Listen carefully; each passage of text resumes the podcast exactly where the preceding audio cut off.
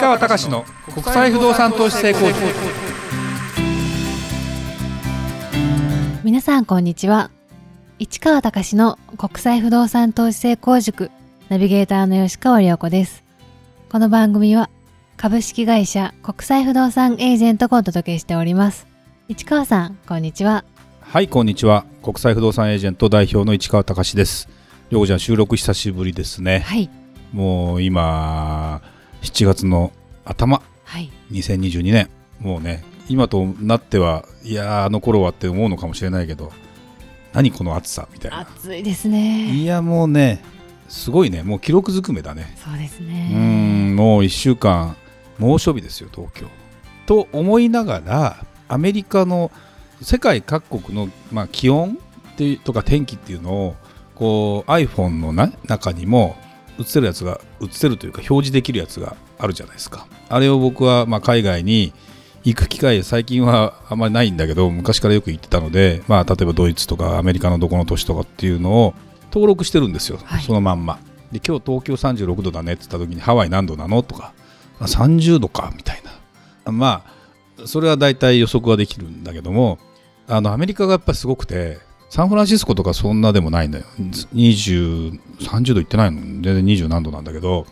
あのポートランドかな。シアトルのちょっと下ぐらい。ポートランドが37度とかって出てて、えー。えーどうしたこの猛暑みたいな。で片やニュースを見るとイタリアローマ40度フィレンツェ41度だからとか。えーみたいな。だからアフリカの北の方からなんかこういう風が入ってきてるのが熱風みたいなのがアフリカの北の方なんかは50度ぐらいいくみたいですね。まああの多分あのアラブのあたりとかねそれこそドバイとかあのあたりは、まあ、ワールドカップとかやりますけどサッカーのワールドカップやるけど本来は6月ぐらいなのを、ね、11月ぐらいかな？に変えたじゃないですか。はい。やっぱり恐ろしく暑いんだと思う。そうですよね。で去年東京オリンピック8月のこんな暑い時やるの？っていう時よりも今暑いみたいよ。気温もさることながら湿度がまあ本来梅雨じゃないですか。だからあの8月の時の方がまだ多少カラッとしてる。まあその日によるんだろうけどね、もう湿度を含めた東京もすごすぎるっていう感じですけどまあでもね熱中症含めてまあこういうことを今後は覚悟して生きていかなきゃいけないというかですね。すね。まあもう本当にあの異常気象と言ってるのが異常気象じゃなくなっちゃうかもしれないね。だって梅雨がすごく短かったし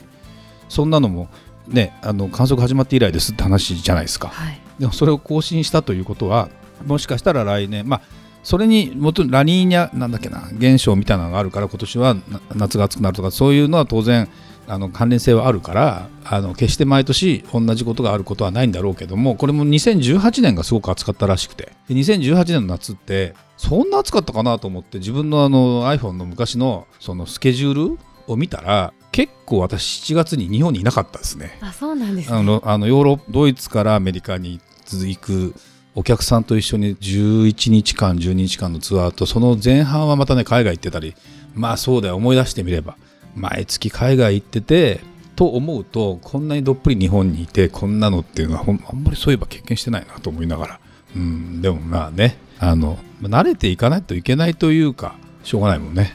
はい頑張りましょはい、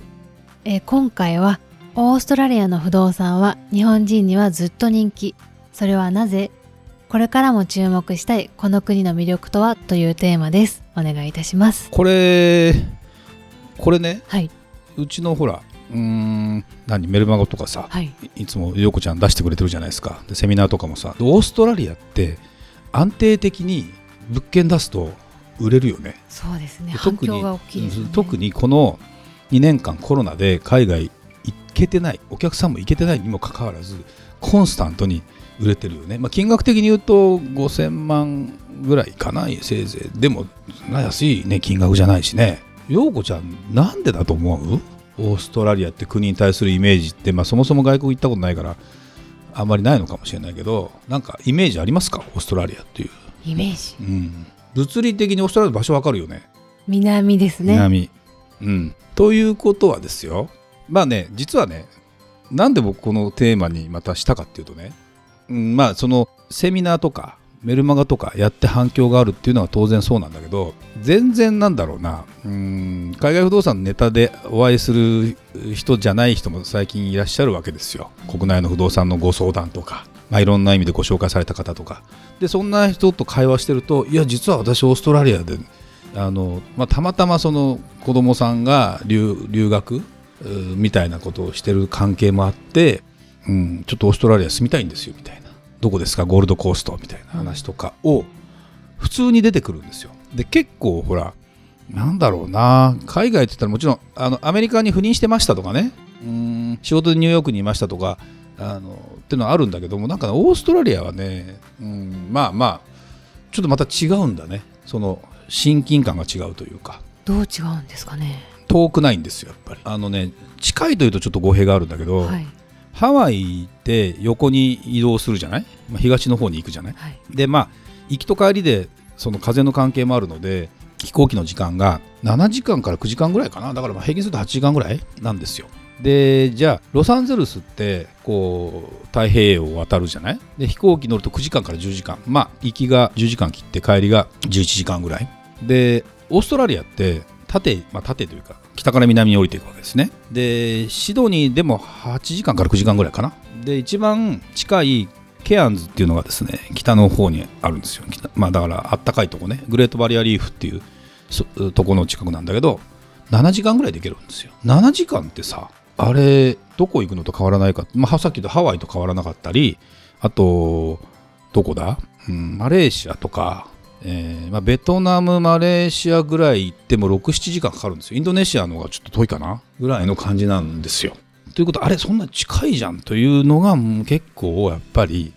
大きくて、それはその前から僕はこの仕事をやってて思うのが、前からお客さんと海外って話した時に、やっぱ飛行機が遠いのはしんどいと。僕はちょっと、僕とうちの鈴木さんはちょっと変わってるので、10時間あろうが15時間あろうがあんま関係ないんですよ、実は。十何時間あったら十何時間ある過ごし方は分かってるというか、ね、多分ね腰腰僕はだからあのエコノミーでしか行きませんけど腰痛めたことがないですから私。人生において一度もないです私。実は。すごいです、ね、腰痛経験なしみたいな。だからちょっと変わってるのでで他のお客さんからするともう耐えられないっていうわけですよ。でまあそうだろうなと思ってオーストラリアってやっぱまず近い。今の話でいくと7時間ぐらいですよ。東南アジア行くちょっと感覚じゃない。それと時差がほとんどない、まあ、時差は微妙にありますよ。1時間2時間。あのただ向こうのが早かったりするんだけど。で向こうのが早いって結構実はポイントで日本といろいろね何か連絡取ろうと思った時に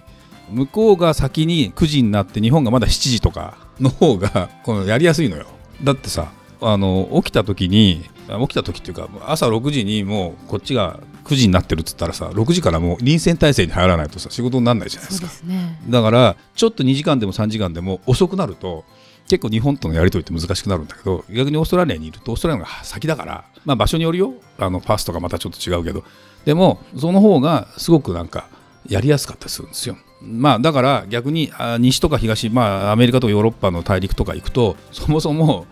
何時間違うの？みたいな世界じゃないですか。9時間8、8時間9時間場合によっちゃ12時間。12時間違うとどういうことになるかっていうとさ朝の9時が夜の9時じゃないですか。もうちょっとね普通にしてたらコミュニケーション取れないですよやっぱり簡単には。っていうのを考えるとやっぱりねオーストラリアってね日本人にとってみるとねあのいい。であとは今は暑い暑いって言ってるけど季節が逆じゃないですか、はい、こっちが夏の時向こうは冬なんですよ。で僕8月にオーストラリアのシドニーに泊まったんだけどシドニーのねちょっと郊外の人の人の家をちょっとお借りしてその方のなんていうの？うん別宅というかですね母屋じゃないとこ泊まったの 朝の気温0度ですよ。だから冬だからと思いながらあ全然無防備だよねみたいな感じ。だけどそれそれが逆になるっていうのは何かというと寒いのが苦手な人は日本が寒い時にオーストラリアにいれば暖かいわけですよ。で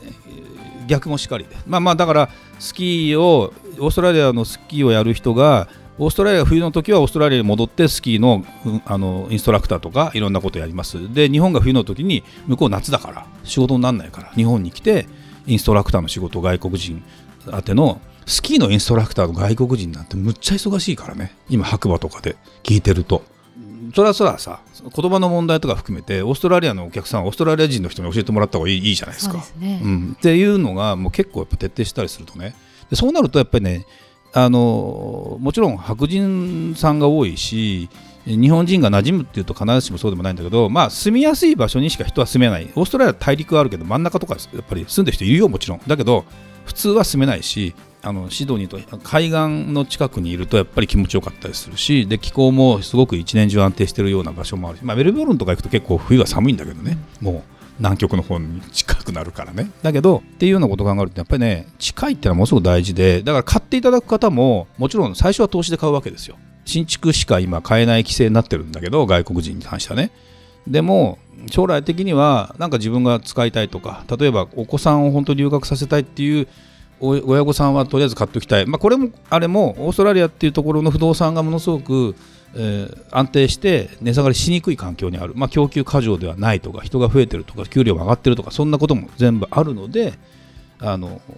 すごくいいんだけども。その中でやっぱり国がうん、まあ、イギリスから独立していわゆる先進国扱いの中にも入ってる中で言うとうんまあなんだろうな。独裁政権でもないじゃないですか。独裁政権で不動産を持つっていうのはリスクだからね。そうですよね。ロシアでもってビビるよね。ちょっと俺の資産どうなんのって話。ちょっと怖い、ね、中国人の人が本能的に外国に資産フライトとか自分もフライトするみたいな。あのっていうのはまあそこで生まれた人はそうなる可能性あるよね。そんなかあのことができる可能性のある人だったらね。できない人がいっぱいいるから成り立ってるんだろうけど。でもさそれを思うとうんオーストラリアっていう国はものすごく日本人からしてもなんだろうなアメリカほど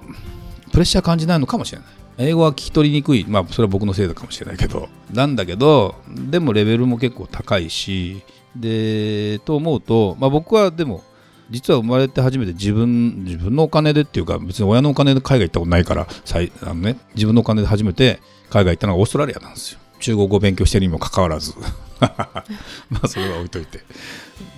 だからねそこでやっぱすごく自然も含めて、まあ、学生の最後の貧乏旅行だからそんなゴージャスなこと何もしてないんだけどものすごくやっぱ印象が強くてやっぱりこの国がいいなっていうのはあるんですよね。でまあ、いつでも行けそうだなと思うとあんまり行ってなかったりするんだけども、うん、それを思うとねオーストラリアって国はそもそもそういうところの人気があるしで本当にその空室率の懸念がほぼなくてもうねこれポッドキャスト聞いてる方はそんなことを多分分かってる方が多いと思います。あのだけど私のポッドキャストをなんかねいろんなきっかけで私のポッドキャスト聞いていただく方もいらっしゃるということがねまた最近分かってきたのでだから吉川涼子に会ってないのに涼子ちゃんいい声してるねって言われるからね。ありがたいです、ね、このまま顔出さない方がいいかもしれないね、ね、見ないでいただいて。出た方がいいんだよそれはと思いながら。まあそれは置いといて。まあ、そんなこともですねあってやっぱ日本人にとってみれば馴染みがある外国なんだけど、うんまあ、アジア圏にはあるあるじゃない。だからサッカーは今変わっちゃったかな、まあ、アジアアジアかアジアに入ってくるのか来ないのかみたいな世界。でもあ文化圏的に言うと別にアジアに入るわけじゃない。っていうのはすごく日本人といえば僕はすごくいいんじゃないかなという気はしますが本当にじゃあオーストラリアの仲が良くてうまくやっていけるかって話はまたこれ別問題なんだけどね実はね。だからそんなことなんかも含めて、えー、注目していきたいなと思いますしオーストラリアに関してはなんだろうな、まあ、いろんなうちがやっぱり一番あの日本の不動海外不動産を扱っている会社の中でオーストラリアに関してはうちが一番もう実績も含めてありますので何かあればぜひご相談いただければなと思います。はいありがとうございました。それではまた次回お会いしましょう。